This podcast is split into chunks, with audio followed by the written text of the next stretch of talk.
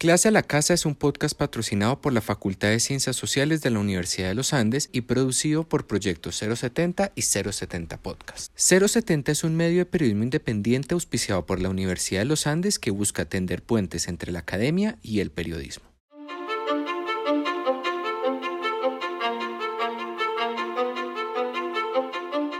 Bienvenidos a la segunda temporada de Clase a la Casa. Regresamos.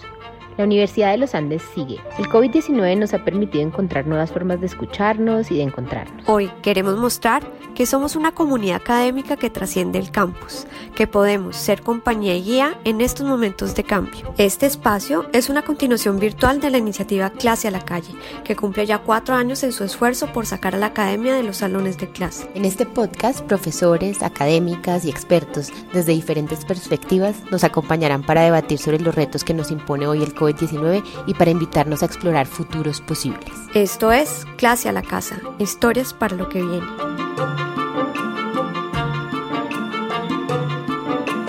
Bueno, bienvenidos y bienvenidas al segundo episodio de nuestra segunda temporada de Clase a la Casa, Historias para lo que viene. Les habla Tatiana Andia, profesora de Sociología de la Universidad de los Andes. Esta temporada la estamos dedicando a pensar en futuros posibles después de esta pandemia y en este episodio vamos a hablar de dos temas que creo que son esenciales para imaginarnos cómo se verá nuestra sociedad en los próximos años.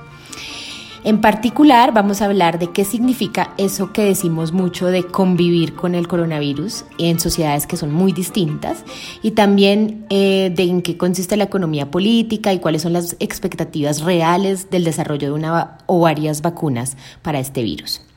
Para eso nos acompañan dos panelistas eh, de lujo. Uno es Claudia Vaca y de nuevo, como ya va en varios episodios de este programa, Alejandro Gaviria. Entonces, para quienes no la conocen, Claudia es profesora del Departamento de Farmacia de la Facultad de Ciencias de la Universidad Nacional, es farmacoepidemióloga de la Universidad Autónoma de Barcelona y directora del Centro de Pensamientos, Medicamentos, Información y Poder de la Universidad Nacional. Alejandro ya no necesita presentación, pero reitero que es el rector de la Universidad de los Andes, invitado varias veces a clase a la casa, lo que nos hace muy, muy felices. Entonces, esta conversación, además, creo que es especial para mí porque es un reencuentro con dos de las personas con quien más he disfrutado trabajar en nuestro plazo común por el Ministerio de Salud. muchas gracias a los dos por acompañarnos en esta segunda temporada de Clase a la Casa. Gracias Tatiana por la invitación y un abrazo especial a ambos. Muchas gracias por esta invitación. Yo ya quería estar en clase a la casa, aunque hubiera preferido clase a la calle hoy. bueno, pues quisiera comenzar con con esta idea de eh, lo que significa convivir con el virus. Yo pienso que pues ya estamos un poco cansados de frases que se han vuelto de cajón, de que nos tenemos que reinventar o a veces con frecuencia hablamos de una supuesta nueva normalidad y también con mucha frecuencia de este concepto de convivir con el virus. Sin embargo, eh, parece que eso significa cosas muy distintas en diferentes lugares del mundo. Eh, las experiencias de diferentes países han sido bastante o casi que diametralmente distintas, mientras hay países que tienen tasas de mortalidad muy bajas, como puede ser Hong Kong o Nueva Zelanda. Hay también experiencias que parecen bastante dramáticas, como el caso de Perú o Bélgica, que en este momento tienen las tasas de muerte por millón de habitantes más altas de, del mundo y con experiencias muy distintas.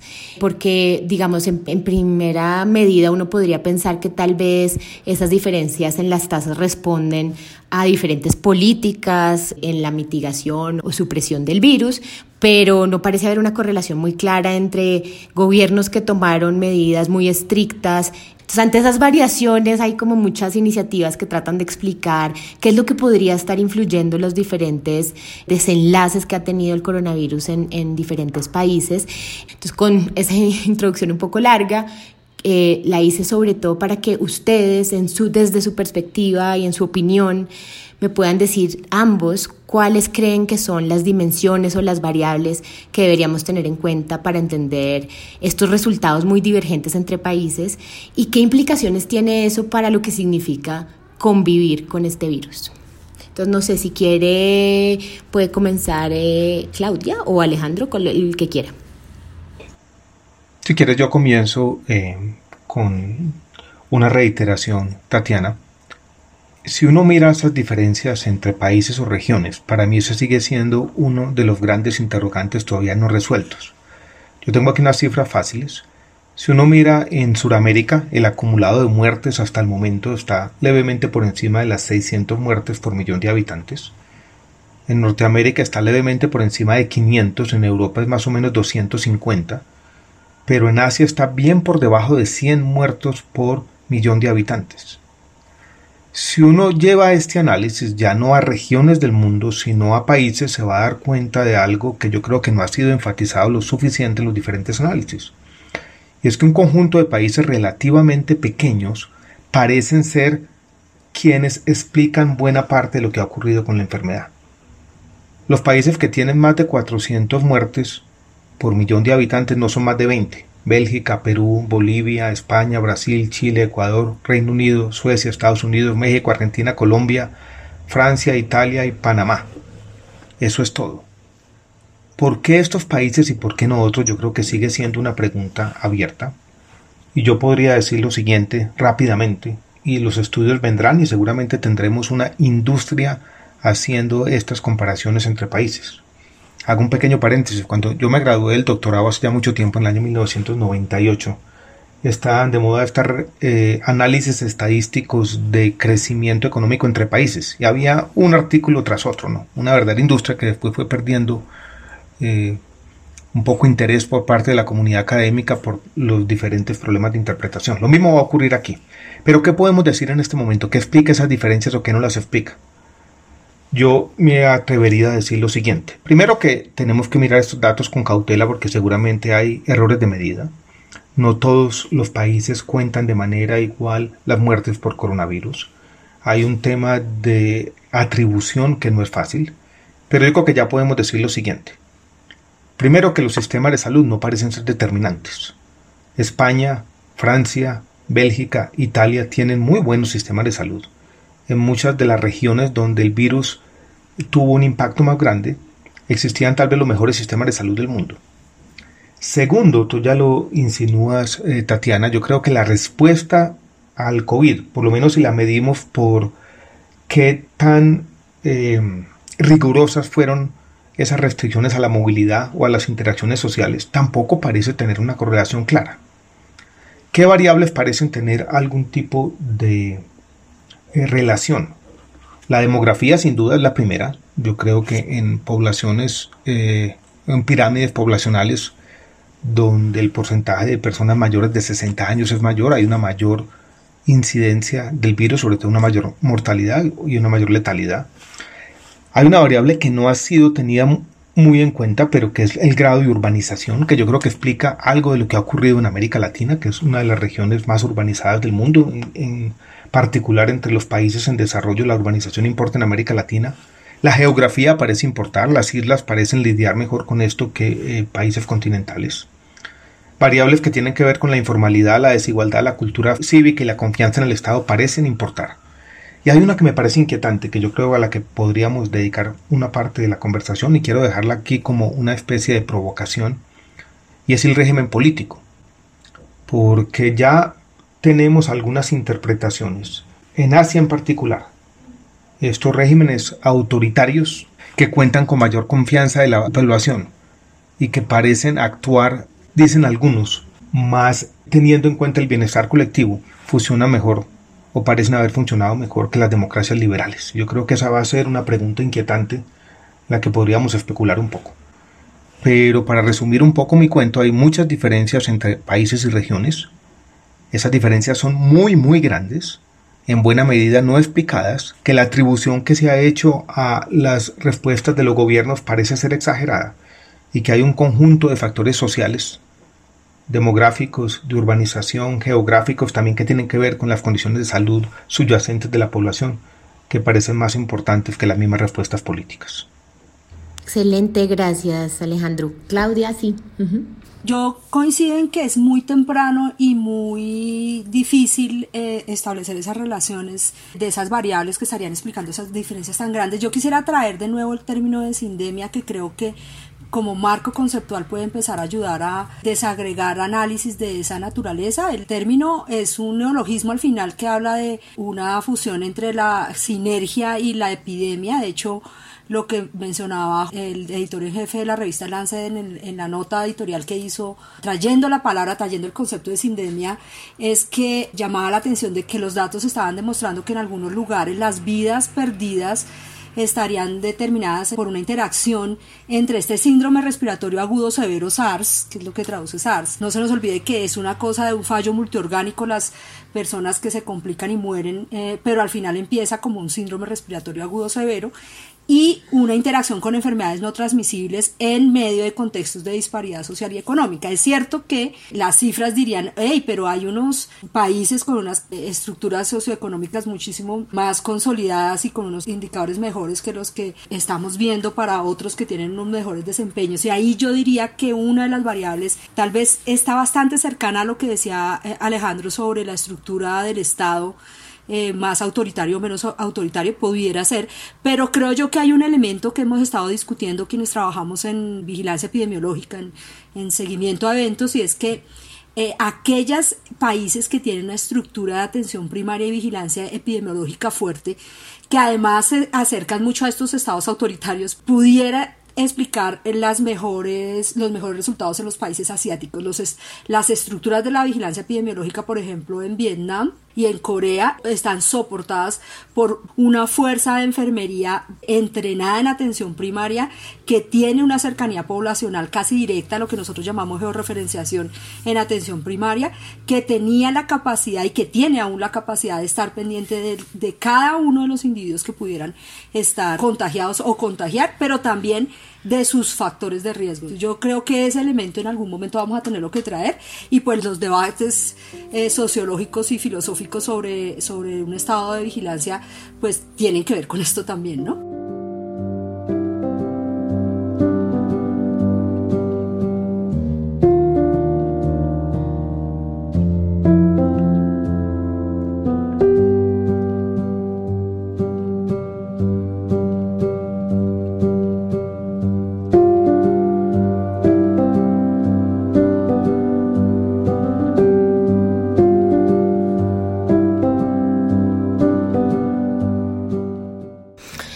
De acuerdo, porque además yo sí creo que eso me hace pensar lo que ustedes dos han dicho, que eso habla también de una respuesta, por ejemplo, a la pandemia de la crisis, que va mucho más allá de simplemente suprimir eh, el virus. Eh, y que de una u otra forma conecta con lo otro que vamos a hablar, que es acerca de las tecnologías posiblemente disponibles para enfrentarlo. Pero no quería dejar escapar la referencia que hizo Alejandro a... Mm, al tema del régimen político. Y lo digo porque, de hecho, nosotros hemos hablado ya varias veces así informalmente sobre los paralelos que existen, como decía Alejandro también aquí, entre la forma en la que estamos explicando el desenlace o la respuesta a este virus y la forma en la que los diferentes países en vías de desarrollo, llamémosles así, eh, em, implementaron políticas de desarrollo económico eh, en la segunda mitad del siglo XX y quiénes fueron más exitosos y menos exitosos.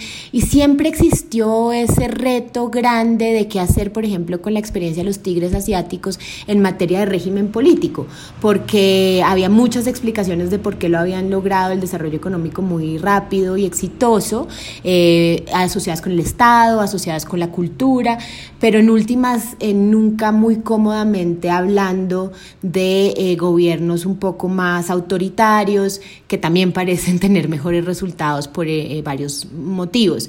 y en ese sentido, por ejemplo, se me ocurre que simplemente las, digamos, las formas en las que estos estados se han desarrollado y tienen herramientas para infiltrar, digamos, o conocer muy bien a sus poblaciones y demás. Es muy distinto en estados que son más autoritarios versus más eh, democráticos, eh, sumado a todo lo que decía Claudia de la desigualdad y demás. Entonces, no sé si quieren que comencemos a hablar de las alternativas, digamos, de la solución mágica, que sería ojalá apareciera una vacuna y o un tratamiento, o si, o si quieren comentar algo más sobre esto. Yo tengo, Tatiana, un comentario sobre este tema que me parece interesante. Volviendo a la analogía con los estudiosos del desarrollo por allá a finales de los años 80, comienzos de los años 90 del siglo pasado, porque aquí tenemos otra vez una especie de nuevo milagro asiático. Y de nuevo la comparación o el contraste evidente es entre algunos países asiáticos, que en su momento habían crecido eh, rápidamente, y los países latinoamericanos, que eran vistos como rezagados. Aquí América Latina está de nuevo en el centro de la discusión, no por lo que hizo bien, sino por lo que aparentemente hizo mal. Y ese tipo de comparaciones nos van a, a llevar, apenas eh, esto comienza, a reflexiones profundas sobre la sociedad, sobre el papel del Estado. Y yo creo que en el fondo también eh, sobre em, si no estamos ante un hecho más difícil de interpretar. Esto es ante sociedades que de alguna manera en algún momento tomaron la decisión de vivir de manera diferente y que no iban a aceptar la presencia permanente del Estado en ámbitos eh, más estrechos de la vida y que eso tuvo un impacto en la forma como las sociedades fueron capaces de lidiar o no con este problema. Porque Claudia hace una insinuación que me parece compleja y es todavía, vuelvo y repito, muy temprano, un poquito precipitado para sacar conclusiones. Pero es este tema de que cuando Vietnam, por ejemplo, que en el fondo se ha beneficiado de para el manejo del coronavirus de un estado, vamos a decirlo claramente, policial, donde había un control social eh, que coexistía con esa presencia del Estado. Así no se vive en muchos de los países de América Latina. Y eso y es difícil de interpretar. Es, muchos dirán, pues eso es el, los sistemas políticos que queremos eh, evitar, pero alguien puede levantar la mano y decir, bueno, ¿y dónde están los otros valores que la sociedad también tiene que incorporar en su toma de decisiones? ¿Es la libertad un valor que queremos seguir defendiendo? ¿Está planteando el coronavirus eh, una crítica al liberalismo incluso más fuerte de la que ya se estaba haciendo antes de la pandemia? Yo creo que estas son, Tatiana, todavía preguntas muy difíciles que no tienen respuesta, pero yo creo que exigen un análisis más profundo del que hemos hecho, de decir estos países tuvieron éxito estos simplemente son fracasados. Detrás de ese fracaso, esto es lo que quiero insinuar, puede existir la defensa, si se quiere, a otra forma como los ciudadanos interactúan entre sí y otra forma de entender el papel del Estado en eh, la sociedad. Sí, de acuerdo. Y además creo que pues esos resultados o, los desenlaces, como, como le dirían en, en, la literatura biomédica, pues deberían ser más allá que la simple preservación de la vida, sino también qué tipo de vida y, y otras consideraciones. Sí, de acuerdo en que es prematuro todavía juzgar. Pues en realidad eh, lo más... Eh eh, eh, pues lo primero que quisiera decir es que cuando los políticos de algunos países han declarado que van a encontrar una vacuna eh, contra el COVID-19 en, 2020, eso es lo más parecido a promesas de borracho. Uno puede creer que esa promesa es cierta si está igual de alicorado pero una mirada independiente por fuera del delirio y de la ilusión de una, de una solución mágica, de una vacuna eh, antes de finalizar este año, sugiere que en realidad eh, es una medida, es una necesidad, de hecho sería eh, pues muy importante contar con tratamientos o vacunas, pero va a tomar más tiempo. aún si se aceleraran los ensayos clínicos, es decir, no, no antes eh, en términos de disponibilidad y de, y de distribución suficiente para contener el, el, virus y llevarnos un poco a, a un retorno a la, a la normalidad, eh, no va a ser antes de eh, mitad de 2021. primero porque aún, y quisiera hablar primero de las vacunas, hay muchas preguntas, hay mucha incertidumbre en algunos asuntos inmunoepidemiológicos que son claves para la evaluación de cualquiera de las 10 o 12 vacunas que están, digamos, en el momento más adelantadas y que están en la fase de, los ensayos con, con, voluntarios sanos a gran escala, los ensayos clínicos que se denominan fase 3. Eh, y esto, todas estas preguntas que no están completamente resueltas van a determinar el valor social de la vacuna, eh, su efectividad y seguridad y por supuesto la estrategia que cada país va a tomar en la, en la, en la inmunización, la estrategia de inmunización que va a tomar. eh, hay, algunas, eh, hay alguna literatura que habla de cómo definir el valor social de una vacuna y la efectividad. Algunos dicen eh, el, el, nivel de protección para que una vacuna tenga alto valor social debería ser mayor al 70%, pero algunas de los ensayos clínicos de las vacunas que están en el, en el top están hablando de inmunidades no mayores al 50%, más o menos el 25%. Eso, eso significa que tendríamos vacunas muy poco eficaces y eh, con unos riesgos de eventos adversos eh, por la aceleración de los ensayos clínicos que, que no estarían, digamos, claros. El valor social de la vacuna también es la duración de la inmunidad. una, una, vacuna de alto valor social debería generar eh, protección mayor a los tres años, pero la evolución natural de esta enfermedad diría que no pudiéramos tener vacunas con esas duraciones y que se van a requerir inmunizaciones sucesivas esto es complejo. Eh, una, una, vacuna eh, de alto valor social debería eh, garantizar que además hay una disponibilidad suficiente en el planeta para proteger suficiente y esto es también un asunto, es tal vez el reto más alto y que tiene digamos en jaque a la comunidad global tratando de mirar cómo garantizar esa distribución equitativa basada en principios de solidaridad y colaboración.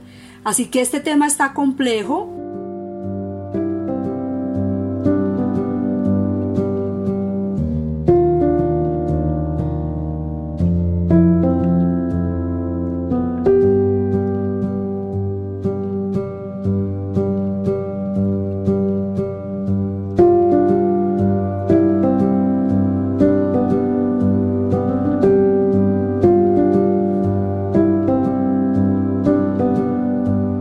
Yo, Tatiana, solamente quisiera reforzar dos o tres puntos que me parecen importantes.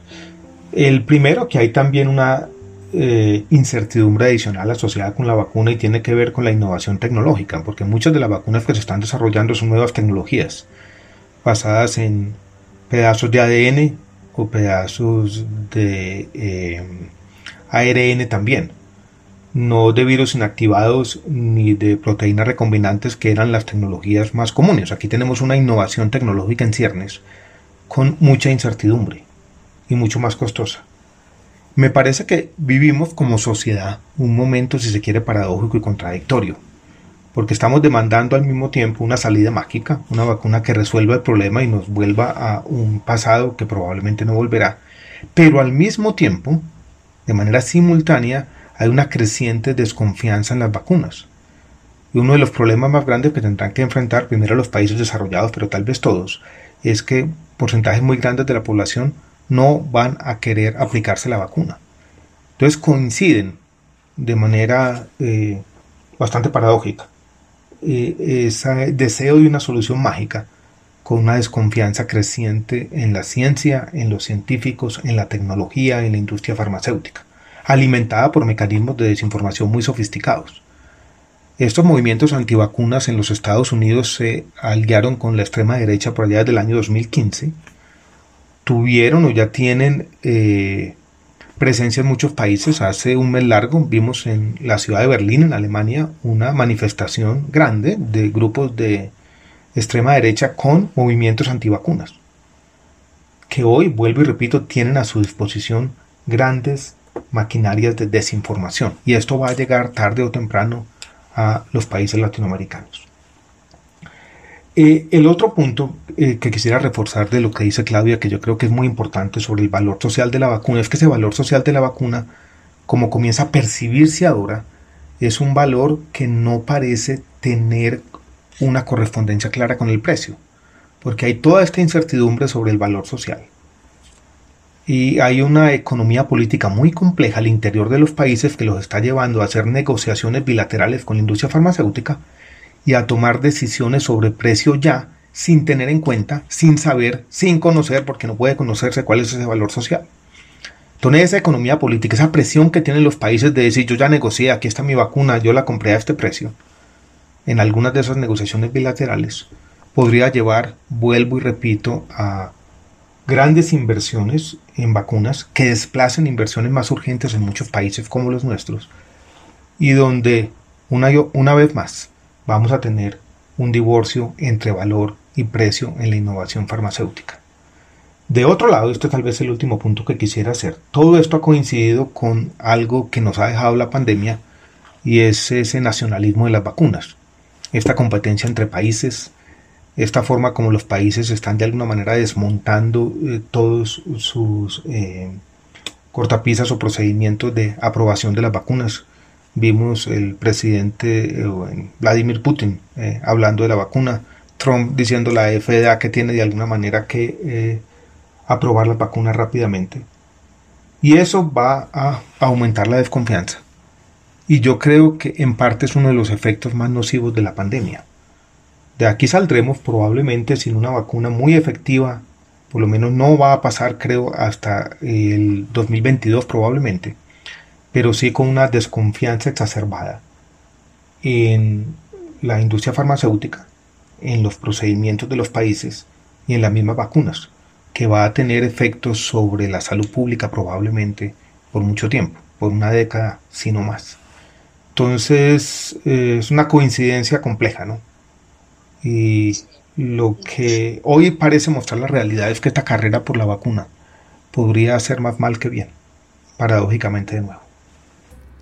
No, está buenísima esta discusión y yo creo que de hecho este cierre y un poco las últimas consideraciones que hicieron los dos, en mi opinión, conectan lo primero que estábamos hablando acerca de la sindemia y otros factores sociales que influyen en la respuesta al coronavirus eh, y esta promesa mágica de una nueva tecnología, bien sea de vacuna y o tratamiento para, para el virus, porque en mi opinión al final este tema que de hecho es viejo, que es que nosotros mismos le hemos llamado presión tecnológica, al final también termina convirtiéndose en una forma en la que uno elige cómo asignar recursos.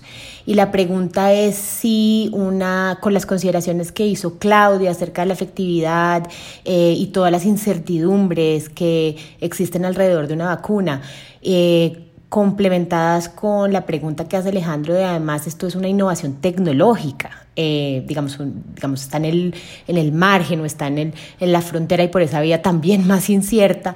Con todas esas consideraciones, la pregunta es si la eh, asignación de recursos en contextos en donde además la incidencia del virus y demás no depende solo de factores biológicos, sino también de factores sociales y demás, eh, de verdad debería estar concentrada en pagar por vacunas y o tratamientos caros o por otras variables que podrían mitigar eh, la influencia. Y es el debate histórico que teníamos desde siempre entre invertir los recursos de salud en las últimas etapas de la vida eh, con tratamientos muy costosos o invertirlos en promoción, prevención, salud pública, etcétera, que pudiera llevar a un impacto muchísimo mayor poblacional y en la calidad de vida de las personas. O sea, estamos en ese mismo debate histórico. No sé que si con eso eh, los motivo a cerrar de alguna forma eh, los dos con algún comentario.